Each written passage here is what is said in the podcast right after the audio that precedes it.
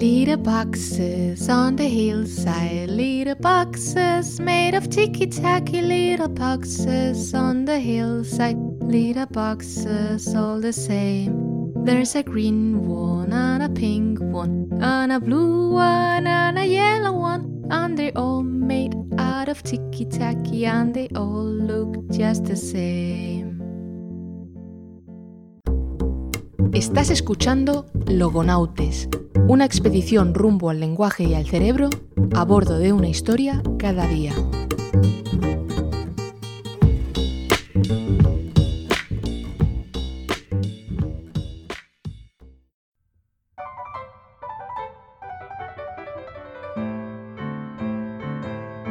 En el último episodio habíamos dejado a Skinner con sus palomas picoteando palancas dentro de cajas. Según el conductismo radical de Skinner, hacemos las cosas reforzados por las recompensas que obtenemos y dejamos de hacerlas cuando no nos proporcionan beneficio. Para Skinner, los cráneos son cajas negras en las que puede que sucedan cosas, como procesos mentales, pero apelar a ellos para explicar la conducta de los animales y de los humanos es algo poco científico, casi una superstición. Para él, la conducta, ya sea animal o humana, ya sea básica o una función superior, se puede explicar a través del estudio de los estímulos externos. Hay que pensar que a mediados del siglo XX, Sigmund Freud está petándolo un montón con su teoría de la mente. El inconsciente, el yo, el superyo, el ello. Vamos, uno parar de estipular entidades mentales. Que si complejos edípicos, que si traumas que nos persiguen desde el pasado, es que dan muchas ganas de ser Skinner en aquel momento. El impacto que tuvieron los trabajos de Freud fue mastodóntico dentro de la psicología y fuera de ella. Las ideas de Freud impregnaron, impregnan aún buena parte de la cultura popular sobre por qué hacemos lo que hacemos.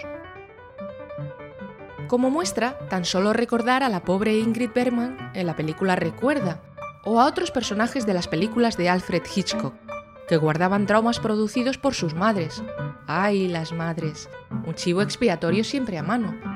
O traumas producidos por eventos horribles de su pasado.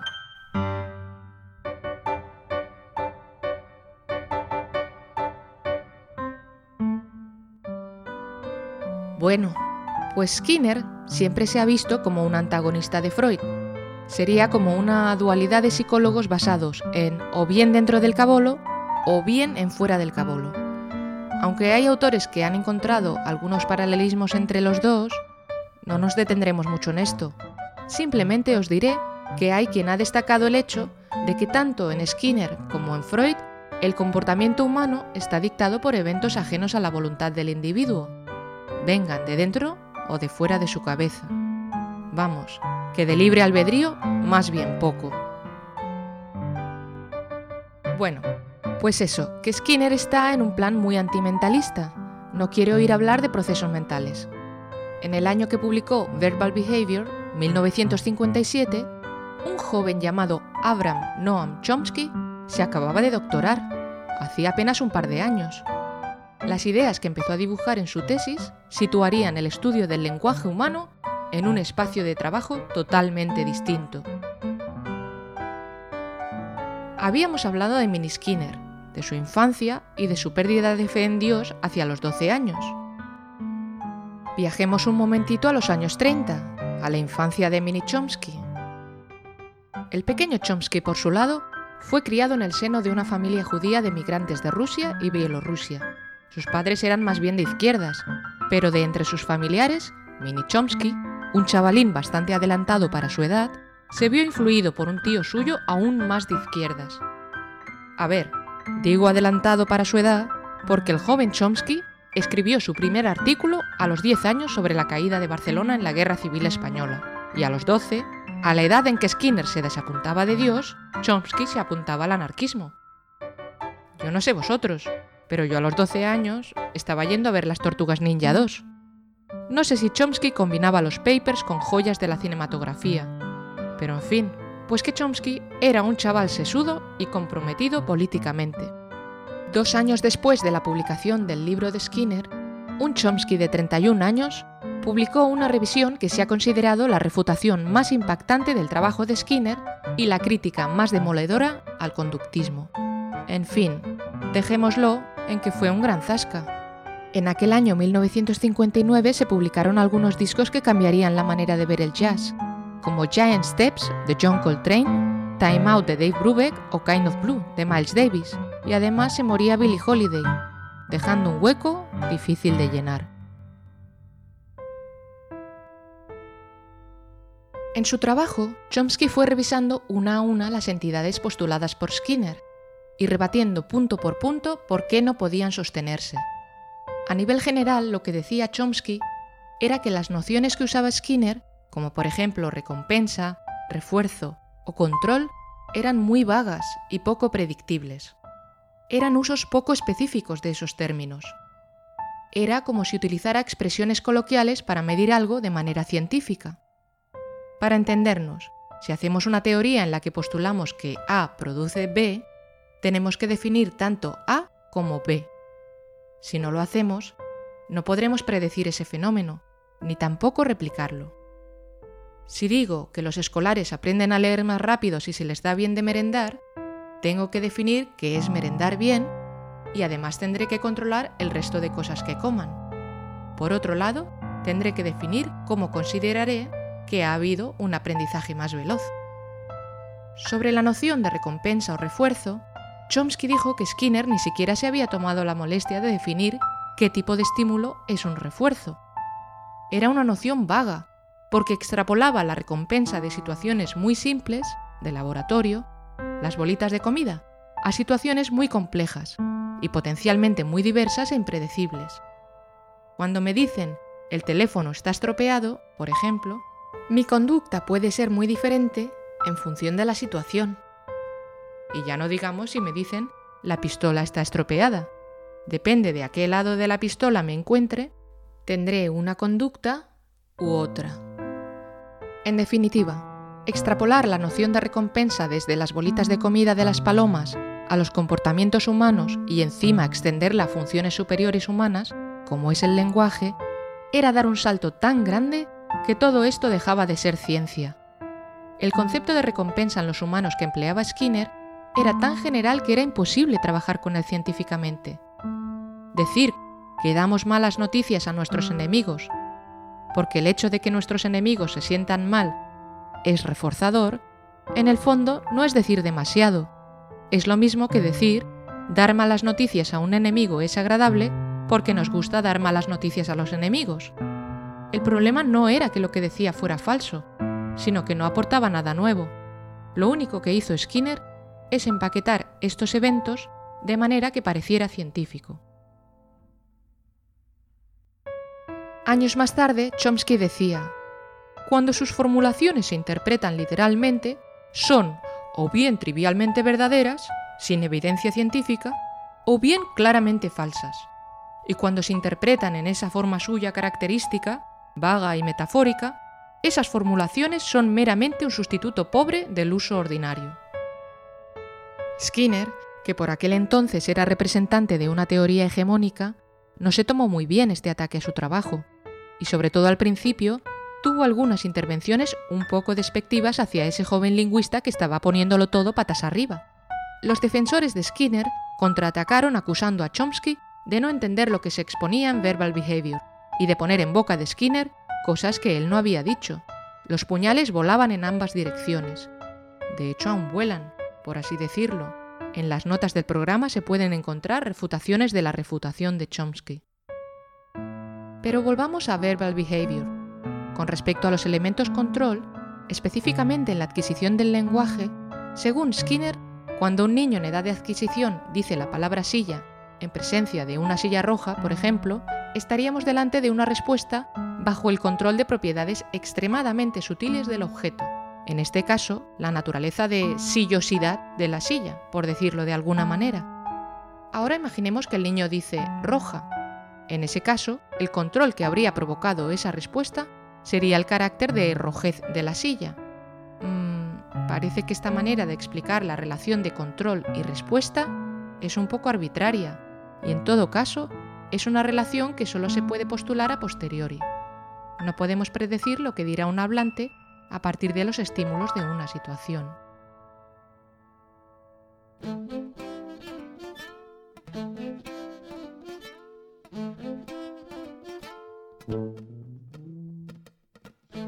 En este sentido, estas explicaciones se han tachado de circulares. A se demuestra por B y B se demuestra por A. La razón de ser de una respuesta verbal es un determinado refuerzo y la razón de ser de ese refuerzo es la respuesta verbal. Skinner hace hincapié en el refuerzo que ejercen los padres en la adquisición del lenguaje del niño. En su trabajo, Chomsky indicaba que es falso que los niños solo puedan aprender su primera lengua por el cuidado meticuloso de sus padres. Y es que esto ya lo hemos visto en episodios anteriores. Si eso fuera como decía Skinner, los niños que hablan una lengua extranjera en sus casas no aprenderían la lengua del territorio con la naturalidad con que lo hacen. Un trabajo muy famoso sobre este tema fue el de Lisa Newport y Jacqueline Johnson, a finales de los años 80 del siglo pasado. Estudiaron el nivel de dominio del inglés como segunda lengua en personas migradas a los Estados Unidos. Este trabajo se basaba en la hipótesis del periodo crítico que ya vimos en los episodios sobre el niño salvaje. Querían demostrar si los niños eran mejores aprendices de una segunda lengua que los adultos. ¿Y qué obtuvieron? Pues que efectivamente lo más determinante para el nivel de inglés de los sujetos era la edad a la que habían llegado al país, y no otros factores. Voy a esquivar alguno de esos puñales voladores y voy a decir que el conductismo no murió en aquel momento, aunque la buena fama de que gozaba sí se quedó bastante tocada. Algunas terapias basadas en principios skinnerianos se siguieron utilizando, por ejemplo, en personas con autismo. Esta pelea en el barro, apostéis por quien apostéis, nos sirve para explicar la visión chomskiana del lenguaje, que sin lugar a dudas abrió una nueva era en la lingüística y la psicología.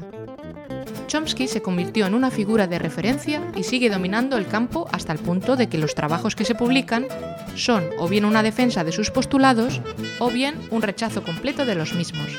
Veamos de qué va esto.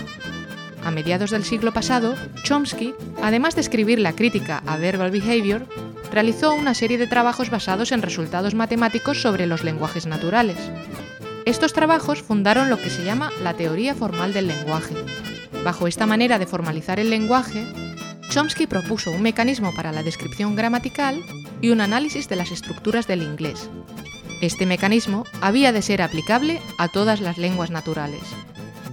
La idea que subyace a estos trabajos es que el lenguaje humano no puede ser un conjunto de respuestas determinado por un conjunto de estímulos externos, ya que una característica muy remarcable del lenguaje es su creatividad. Los humanos producimos y comprendemos frases nuevas que no habíamos oído ni pronunciado nunca antes.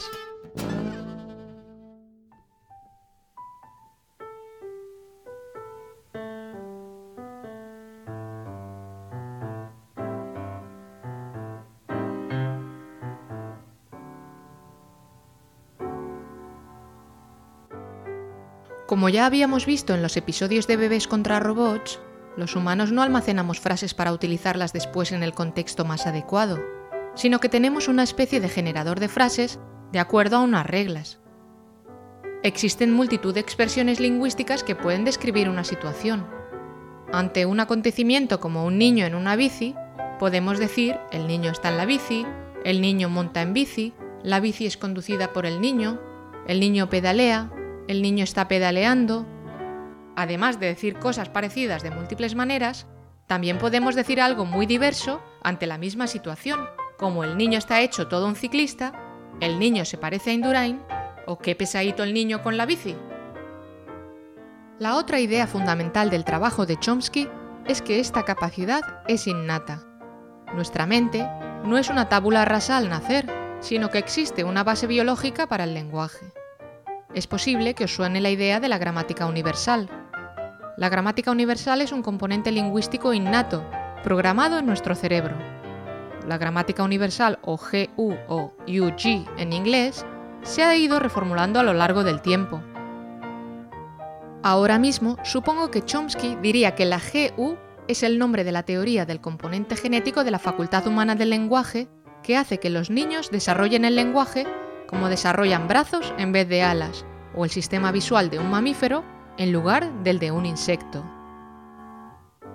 En una charla hace algunos años, Chomsky decía que por algún motivo, la base genética de las funciones biológicas es incontrovertida hasta que llegamos a las funciones mentales superiores. En las funciones superiores, dice Chomsky, por algún motivo todo el mundo se pone místico, por alguna razón se vuelven todos locos y ya no les valen los métodos y aproximaciones que se usan para todo lo demás. La facultad del lenguaje no solo es biológica e innata para Chomsky, sino que además es solo humana. El lenguaje humano no sería una continuación de los sistemas de comunicación del resto de animales. Esto ha generado mucha controversia, y a este nivel también hay puñales que van de un lado a otro, del lado de los que defienden una facultad biológica que hemos ido heredando de otras especies, y del lado de los que defienden una facultad biológica que apareció directamente en nuestra especie. La cuestión de cómo adquieren los niños el lenguaje tiene aún muchos misterios. Para Chomsky es remarcable el hecho de que las lenguas humanas son bastante complejas, más que los lenguajes de programación, por ejemplo. Sin embargo, estas se adquieren de manera muy rápida y uniforme por parte de los pequeños Homo sapiens, y además con una muestra externa muy deficitaria en comparación con esa complejidad que llegan a exhibir.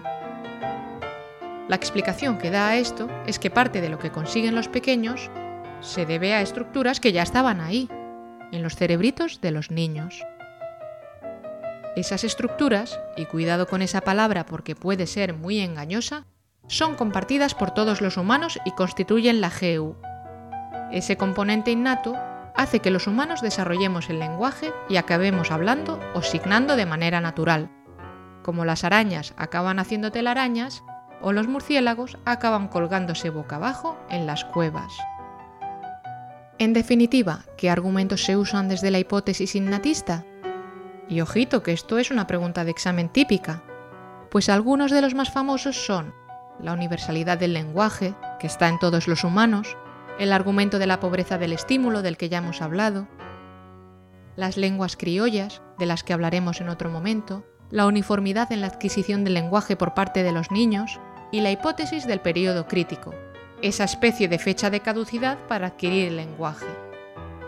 Otro argumento que se ha aducido a favor del innatismo y del carácter exclusivamente humano del lenguaje es la incapacidad de otras especies de adquirir el lenguaje en condiciones similares a las de un niño humano. Se ha intentado enseñar lenguas orales y signadas a diversos animales. Un alumno de Skinner se hizo muy conocido por intentar enseñar lengua de signos americana a un chimpancé. Se trata de Herbert Terras y su experimento con el chimpancé Nim Chimsky. La guasa del nombre del animal ya os podéis imaginar por dónde va. Querían refutar definitivamente los postulados de Chomsky enseñando a un chimpancé a hablar una lengua humana. Nim Chimsky fue adoptado por una familia humana y criado en lengua de signos americana. Los resultados fueron bastante desastrosos a nivel general, Podéis ver el documental Project NIM para ver qué le pasó al pobre chimpancé y cómo acabó sus días. Os recomiendo que os busquéis un paquete de Kleenex de los grandes. De las plataformas que he consultado, está disponible en Filmin y Amazon Prime. A nivel lingüístico, Nim Chimsky no pudo adquirir una gramática. Aprendió a asignar toscamente una lista de signos pero no a combinarlos de una manera remotamente similar a como los humanos construimos nuestras frases.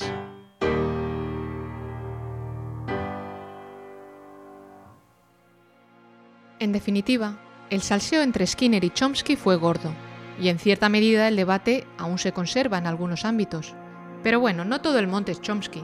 En algún momento veremos cuáles son las alternativas a los postulados chomskianos sobre la adquisición del lenguaje. En cualquier caso, Aquel amanecer de la lingüística cognitiva abrió paso a una nueva manera de ver el lenguaje humano, que aparte de la vertiente cultural tan evidente a priori, reveló también paralelismos con otras capacidades biológicas. Este es el último episodio del año. El viaje ha sido frío y un poco turbulento, pero las historias nos han mantenido juntitos y entretenidos. Y es que el universo del lenguaje y del cerebro se dobla y se desdobla de maneras asombrosas. El año que viene traerá algunas novedades, otros temas, nuevos pasajeros y esperemos que también vida y prosperidad. Los misterios están esperándonos. Como dijo James T. Kirk, el mayor peligro al que nos enfrentamos somos nosotros mismos y el miedo irracional a lo desconocido. Lo desconocido no existe, solo existen cosas que están ocultas de momento, cosas que no comprendemos todavía.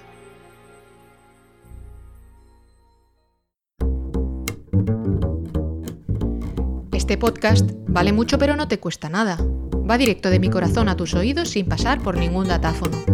Si quieres ayudar a rellenar la nave de combustible, ya sabes lo que tienes que hacer. Comparte, retuitea, reenvía. Porque si no nos queremos los logonautas, a ver quién nos va a querer en esta fría misión sideral.